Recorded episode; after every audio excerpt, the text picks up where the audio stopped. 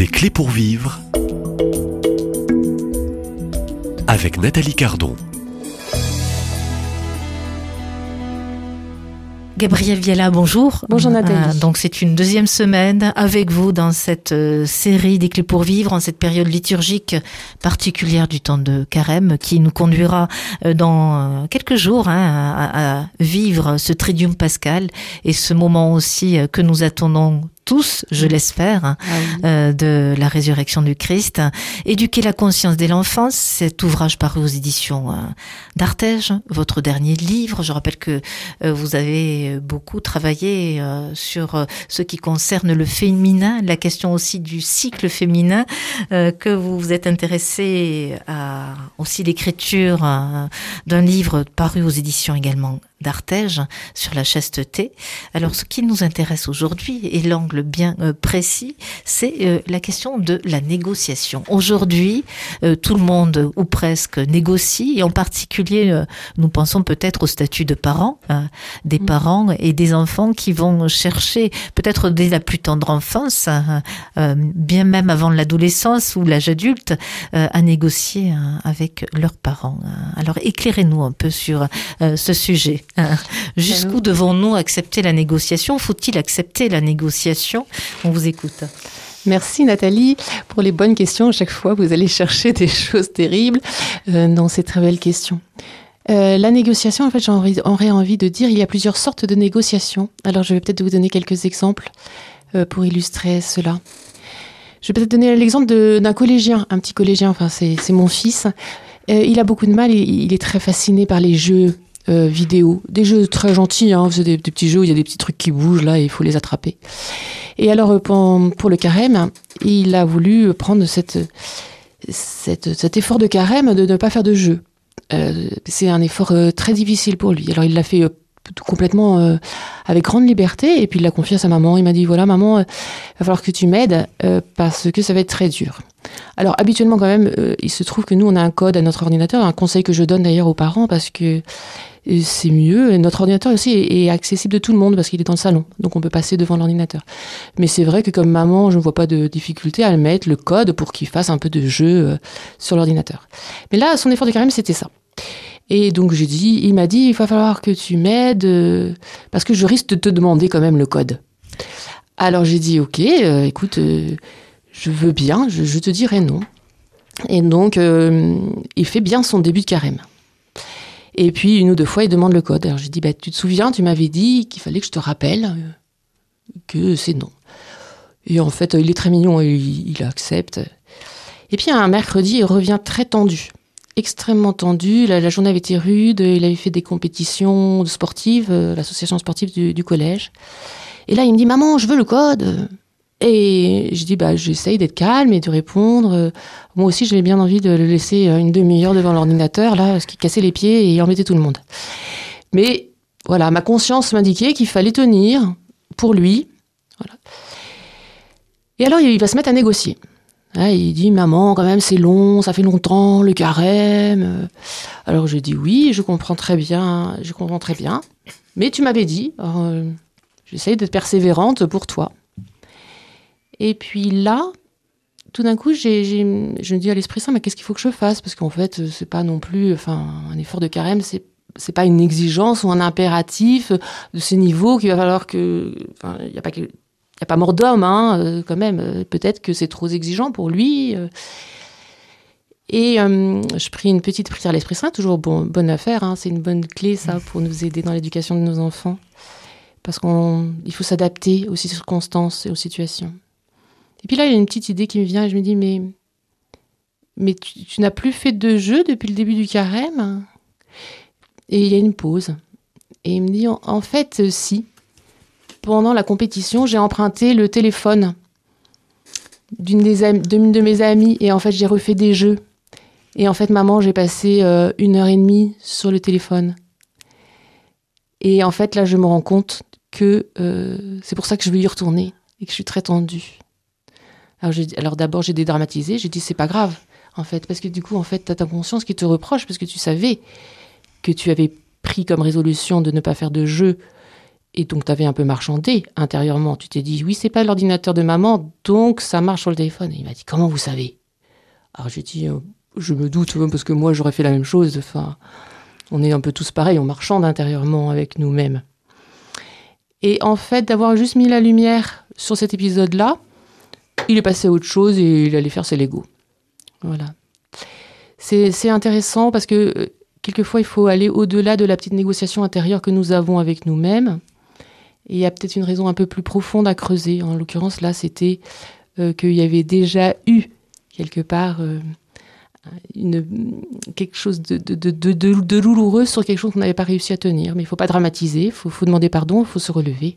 C'est ça. Hein. C'est une démarche aussi, là, euh, au fond, très spirituelle, hein, tomber pour se relever, euh, revenir vers le, le, sacrement de réconciliation. Oui. Alors, vous parliez aussi, effectivement, on ne perd pas de vue hein, euh, l'angle de la négociation, euh, du marchandage, mais au fond, euh, vous renvoyez peut-être à, à, ceux et celles qui vous suivent hein, cette question aussi que dans nos vies, euh, on peut un jour ou l'autre ou euh, marchander aussi avec le bon Dieu et négocier avec le bon Dieu. Alors, oui. Alors que nous dit euh, notre conscience dans des moments pareils de négociation, de marchandage avec le bon Dieu d'un point de vue spirituel? Alors je, ça, je vais répondre à la question.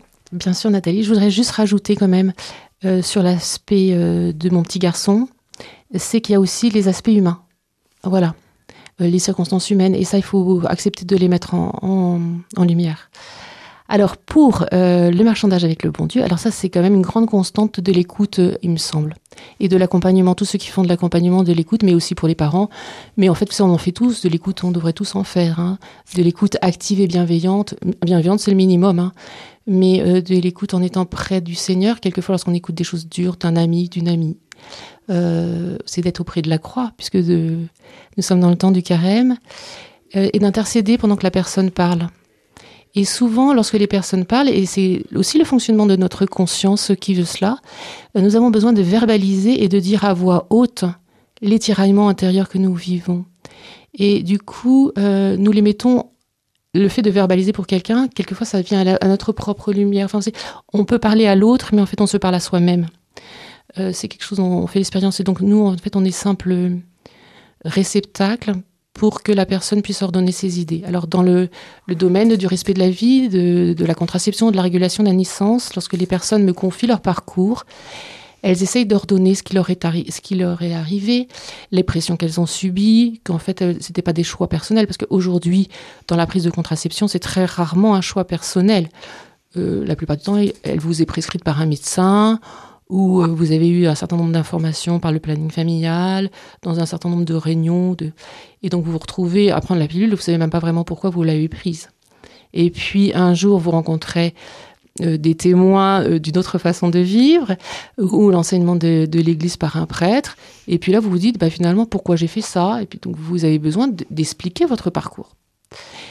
Et dans ces cas-là, ce qui, en fait, peut-être que la personne qui écoute, en fait, ne doit pas plaquer tout de suite euh, une réponse qu'elle semblerait être juste. Il me semble que ça, ça ne serait pas, euh, ce ne serait pas bon.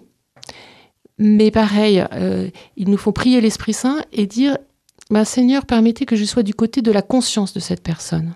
Parce que lorsqu'elle va parler, elle va faire cette espèce de négociation où tout va être mélangé. C'est-à-dire que sa conscience va s'exprimer. Et quand on écoute bien, en fait, on entend la conscience s'exprimer. Mais il va y avoir aussi des poncifs ou des lieux communs actuels qu'elle va nous donner. Et là, il va falloir répondre à ces arguments. Euh, vous voyez, on prend de la distance et on dit, bah, cet argument, il, il, est très courant. Vous voyez, on la détache de la personne, c'est pas vraiment son choix. C'est un choix général de la société sur lequel on peut dis discuter. Si vous voulez, on pourra discuter de, mmh, de ça. Euh, ça, c'est par exemple, j'essaye je, de le faire un petit peu dans la chasteté, dans mon livre La chasteté. Au départ, j'essaye d'expliquer en fait qu'il y a une aspiration en fait assez générale à respecter ce qui vient de Dieu, à respecter ce qui est en nous, à respecter le sens de la sexualité humaine.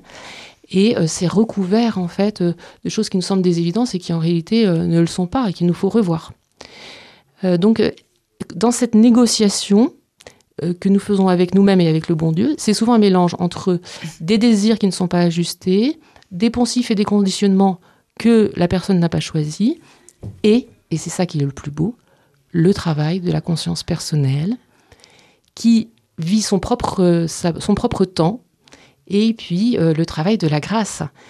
Et là, c'est extraordinaire de voir les petites pépites que le bon Dieu sème et qui vont porter du fruit en leur temps. Et on imagine bien que vous avez été euh, dans cette écoute et dans ces accompagnements témoin de ces moments de la grâce. Ah oui, mais je suis hyper gâtée. Nathalie, c'est tellement beau de faire ça. Enfin, c'était... Vous voyez, je suppose que euh, le prêtre vit ça aussi quelquefois dans, dans son confessionnal. On entend la souffrance d'autrui, c'est très dur à porter. Vous savez, il y a des jours où on se retrouve devant Jésus, on dit, mais ma foi, cette personne, elle a quand même vécu des choses terribles. On se trouve tout petit, on se dit, moi, je lui donne des bons conseils, mais qu'est-ce que, qui je suis, moi, pour lui donner? Ça, c'est c'est quand même une épreuve intérieure hein, pour ceux qui écoutent. Mais, mais, et voilà, c'est ça, hein, au milieu de, finalement, quand même des épines hein, et des choses dures, il y a tous ces moments extraordinaires où on voit des petits miracles, parce que c'est ce que c'est ce en fait. hein. Euh, le don gratuit de Dieu pour telle personne. J'aimerais bien dire à chacun d'entre vous son prénom, parce que le Seigneur nous appelle tous par nos prénoms. hein. Alors, du coup, je dis Nathalie, hein, voilà, mais ou Gabriel. Et puis on pense aussi à tous- ceux qui vous écoutent, euh, Mhm. qui ont aussi un ça, prénom, oui, hein, chacun. ça. Ceux qui sont peut-être euh, peut-être blessés aussi profondément euh, par rapport à euh, des choix. euh, et il y a toujours cette question avec cette conscience qui nous interroge, hein, la question aussi euh, du bien et du mal, de Mhm. nos choix, de nos réponses, de nos refus.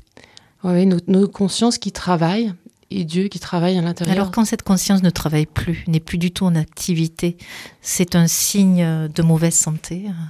euh, Gabriel, Alors, la bonne nouvelle, euh, Nathalie, c'est que même la conscience la plus endurcie, euh, Dieu, Dieu peut tout pour elle. Voilà.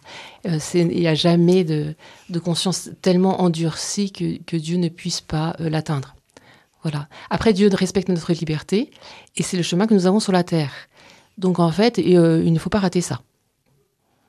C'est sur la terre que nous devons donner notre adhésion au bien et à ce qui conduit au bien. voilà, et vous éveillez, vous réveillez. Je vous propose de vous retrouver euh, demain euh, dans cette même émission euh, et on, on ouvrira euh, donc un nouvel angle sur l'exemplarité, un beau sujet Très bien. en perspective. Merci.